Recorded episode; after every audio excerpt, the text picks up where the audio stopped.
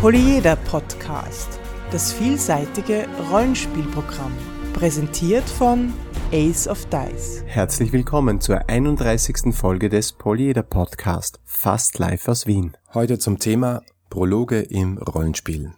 Mein Name ist Alexander. Mein Name ist Markus. Los geht's. Ich hoffe jetzt, dass ihr diese Folge gleich nach dem Erscheinen hört, weil dann geben wir noch rechtzeitig dem Tipp fürs nächste Wochenende, wo nämlich die Don't Panic Convention 2013 stattfindet, von 10. bis 12. Mai. Genau, die mittlerweile einzige wirklich große Rollenspiel-Con, also wo auch Rollen gespielt wird, in Wien. Es findet im 20. Bezirk statt, da in der Jugendherberge. Und das Rollenspielprogramm ist recht umfangreich heuer. Mhm, was gibt's denn da so alles ja. außer Cthulhu und Destiny? ja, genau. Also äh, das ist natürlich das Wichtigste. Wir beide tragen auch dazu bei. Du bist ja auch Aussteller. Auch dazu. Ja, genau. Bemannst dein Tischchen.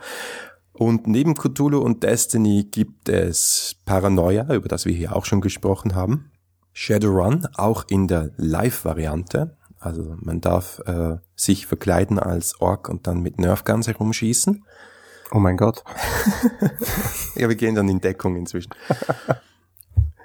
Dann gibt es GURPS in einer Fantasy- und Science-Fiction-Variante. Ich werde noch gemütlich in Runde Fiasco spielen.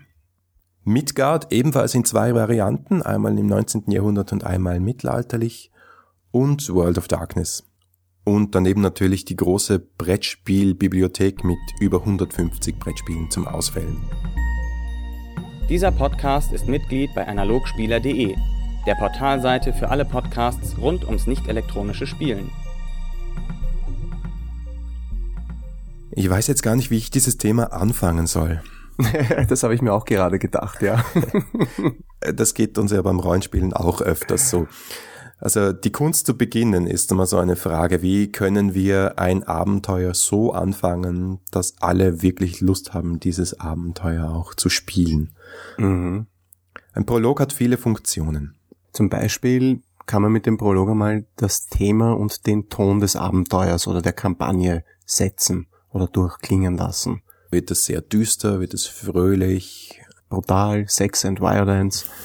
ja, zum Beispiel.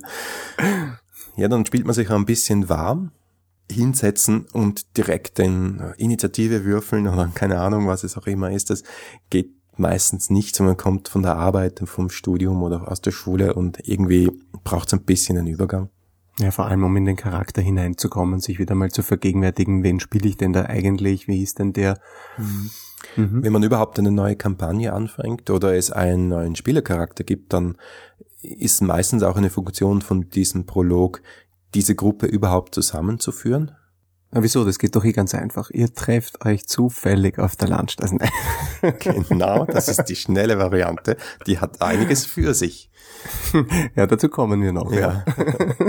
Aber nicht nur neue Spieler, sondern man kann auch NSCs, nicht Spielercharaktere, die wichtig sind im Spiel, gleich einmal in diesen Prolog hineinnehmen, zum Beispiel oder auch eine gewisse Vorgeschichte, gewisse Einführung in die Welt auch in diesen Prolog hineinpacken. Das hat alles Platz.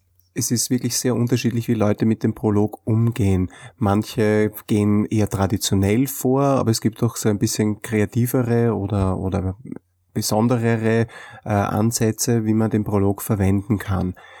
Also traditioneller Anfang oder Prolog ist dieses klassische Tavernenspiel. Alle sitzen in der Taverne und warten darauf, dass sich ihnen das Abenteuer nähert. Kennen wir. Oder es gibt einen Auftrag, der kann in der Taverne passieren. Manchmal ist der sogar im System formalisiert, wie bei Shadowrun oder bei Paranoia, wo halt der Mr. Johnson bei Shadowrun einen Auftrag vergibt an die Runnergruppe oder bei Paranoia der Computer zum Freund Bürger geht und sagt, folgendes wäre zu erledigen. Ja, wobei diese, diese Anfänge, wie du richtig sagst, die, die, die hängen mit dem System schon ein bisschen auch zusammen und, und haben ja auch ein bisschen was, wie soll man sagen, ja, traditionelles eben. Ne? Also dieses, dieser klassische Prolog in der Taverne, den ich vorher erwähnt habe, wo vielen Leuten sich der Magen umdrehen wird. Also ich muss ganz ehrlich sagen, wenn ich so eine wirkliche altmodische, äh, klassische Fantasy-Kampagne spiele, irgendwas in mir erwartet sich das sogar. Vielleicht jetzt nicht in jedem Abenteuer, aber das hat irgendwie ein bisschen was Archetypisches.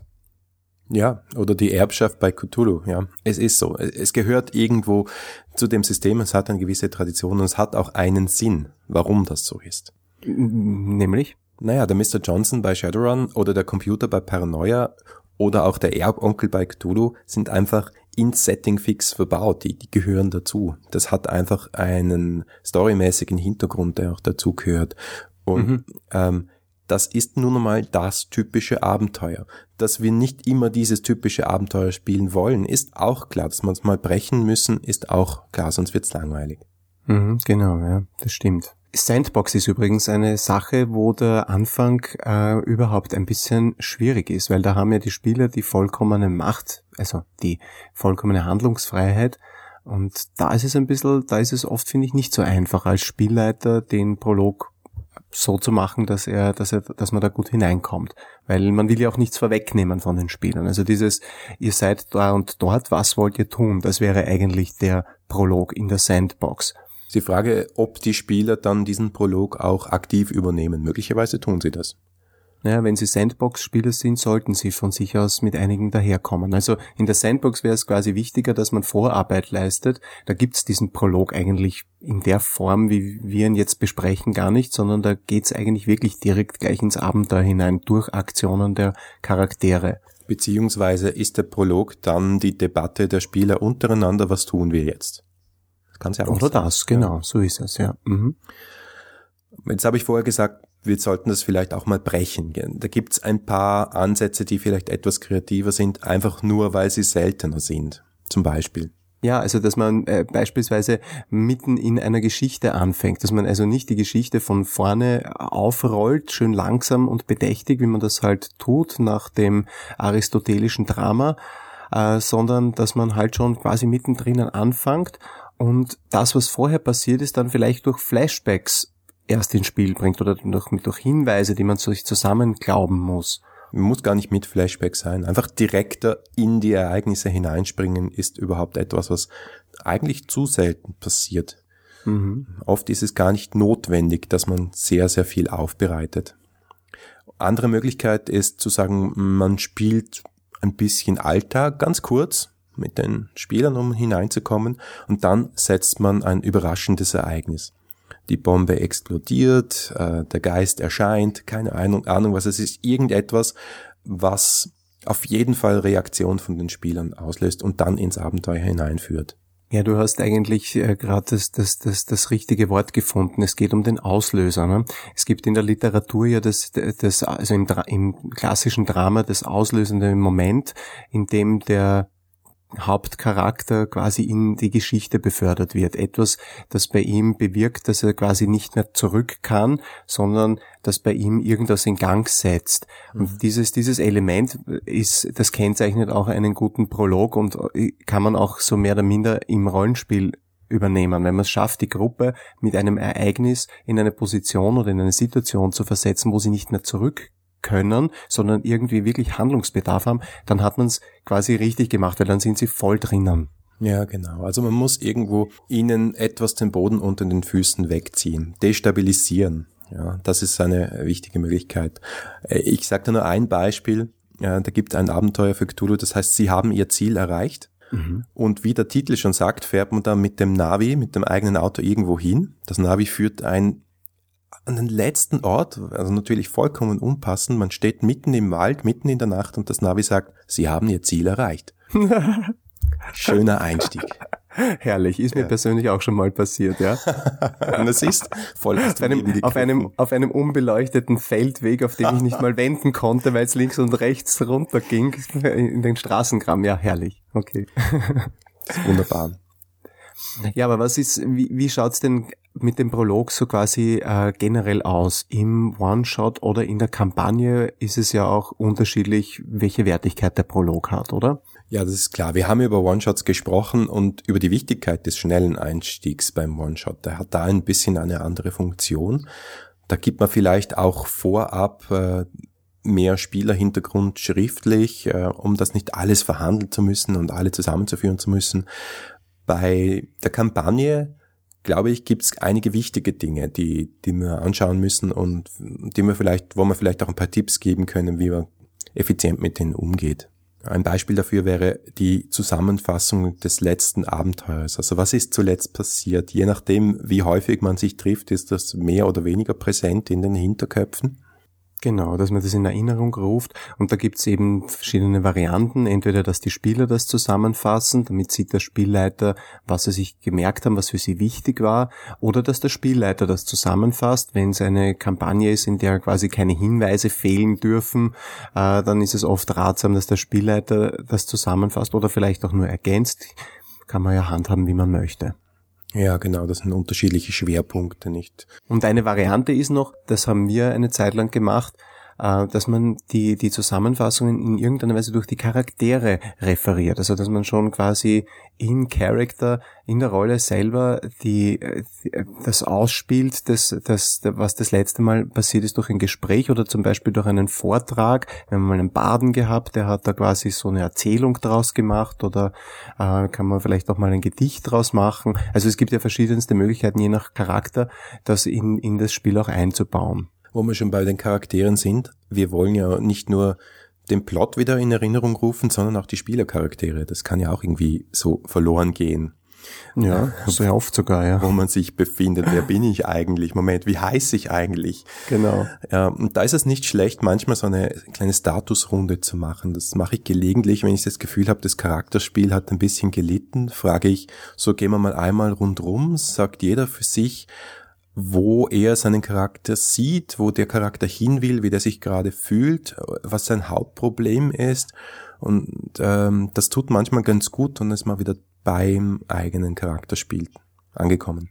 Und etwas, was weniger mit Charakterspiel ist, sondern ein bisschen abstrakter und ein bisschen direkter, ist die Variante, die Charaktere quasi auf den Tisch zu legen. Also das ist jetzt nicht unbedingt Stimmungsspiel, sondern das ist eher, ähm, wie soll man sagen, eff effizient die Zeit zu nutzen, zu sagen, jeder legt seinen Charakter, seine Beschreibung, die Äußeres, was er spielt, was er kann, was er ist, auf den Tisch, damit alle das wieder mal wissen oder zum ersten Mal auch erfahren. Ähm, wenn man das quasi nicht im Spielen möchte, dass das so erst langsam hineinsickert, wenn die Zeit auch knapp ist, kann das auch eine Variante sein. Ja, Zeitfaktor ist überhaupt ein Thema. Wie mhm, lang, genau. wie viel Zeit sollen wir auf diesen Prolog verwenden? Also früher, als wir noch zwölf Stunden am Stück gespielt haben, früher, als wir noch jung waren, damals, ah, ja. als elf noch eine Klasse war. In der guten alten Zeit. Ja, da war es ja wurscht, ja, da haben wir auch mal zwei Stunden Prolog machen können und dann Schnitzel braten, ja. Mhm. Aber mittlerweile spiele ich unter der Woche am Abend drei Stunden, da hab ich die Zeit nicht. Ja, äh, ich bin mittlerweile auch ein Fan von kurzen Prologen, aber auch wenn ich länger spiele, mag ich das, weil ich dann umso mehr Zeit für das Abenteuer zur Verfügung habe.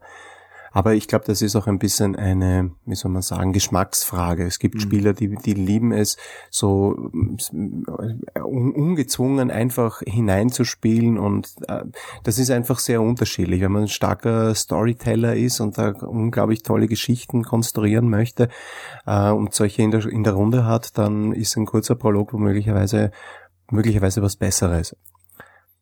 Aber wenn man das will, wie schafft man das, das zu verkürzen? Weil es kann ja auch manchmal sein, dass es irgendwie so ausufert. Naja, eine Variante ist, Brücken schon zu bauen zwischen den Abenteuern. Also das mache ich ganz gerne, äh, wann immer es möglich ist, wenn ich eine Kampagne habe, wo ich schon ein bisschen so ein Gefühl habe, wohin das immer geht oder gehen könnte, dass man schon versucht, beim Abenteuer zuvor im Epilog anzusetzen und zu fragen, okay, was könntet ihr euch vorstellen, was ihr jetzt mit der Situation macht? Ihr habt das Abenteuer bewältigt, was gibt's denn jetzt von eurer Seite für Impulse? Dann kommt von den Spielern das eine oder andere und dann kann man diese, diese Dinge hernehmen und dann im nächsten Abenteuer, im Prolog, an das eine oder andere oder an mehrere von diesen Dingen gleich anzuknüpfen. Dadurch, dass es einen unmittelbaren Bezug zu den Charakteren gibt, geht das auch sehr schnell. Mhm. Das kann man zuspitzen bis zum Cliffhanger. Ja, wo du am Schluss des Abenteuers, keine Ahnung, zum Beispiel einen NSC-Dialog hast und der sagt, ah, ihr wollt das und das erreichen, ihr glaubt wohl, ihr könnt es nicht. Aber ich weiß, es gibt einen Todesstrahl. Bam, bam, bam.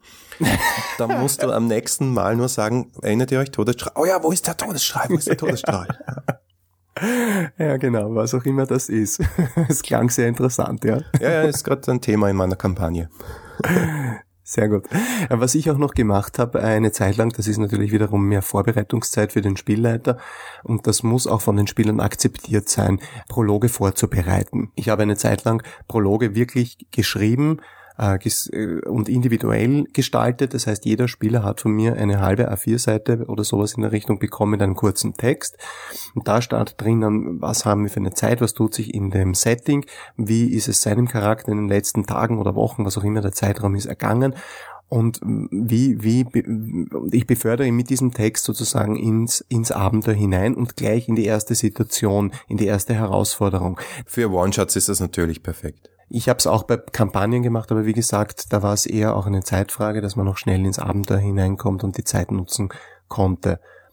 Das heißt, lange Rede, kurzer Sinn, ein solcher Prolog sollte kein Selbstzweck sein. Ich denke, man kann es so zusammenfassen, weil es gibt sehr viel Tradition, was den Prolog betrifft, aber man muss hinterfragen, ähm, wie dient mir dieser Prolog? Brauche ich ihn hier überhaupt? Und wenn ja, was möchte ich, dass er tut? Soll er das Thema setzen? Dient er zum Warmspielen? Dient er zum Bekanntmachen der Charaktere? Dient er dazu, dass ich, dass ich NSCs einbringe? Man muss sich die Frage stellen, was möchte ich mit dem Prolog erreichen und ihn dementsprechend kurz oder lang oder überhaupt gestalten. Tatsächlich auch ein Ziel setzen, in welcher Zeit möchte ich das abgewickelt haben, um nachher dann selbst, selbstkritisch zu schauen, habe ich meine Spielzeit effizient genutzt. Das klingt jetzt so äh, businesslike, aber letztlich geht es immer um Spaß, nicht? Wenn ich dann am genau, Schluss da sitze ja. und mir denke, hm, eigentlich haben wir nichts weitergebracht, das ist ein bisschen doof. Ja, absolut. Und, und, und vor allem, ich habe schon, ich habe schon oft erlebt, dass ein Prolog, der mir als Spielleiter entglitten ist äh, und dann zu lang wurde und sich zu sehr hingezogen hat, und nicht alle Spieler gleichermaßen eingebunden hat, dass ich dann Spieler verloren habe.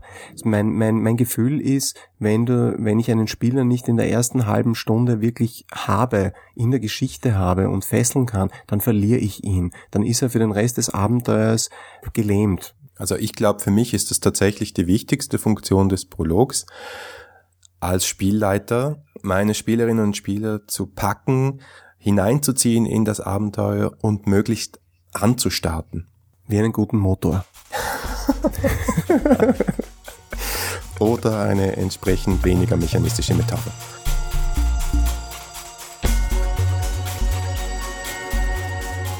Das war die 31. Folge des Polyeder Podcast. Wie immer freuen wir uns auf das Feedback unter polyeder at aceofdice.com, auf Facebook, Twitter, Google Plus oder im Blog. Danke fürs Zuhören. Bis nächste Woche.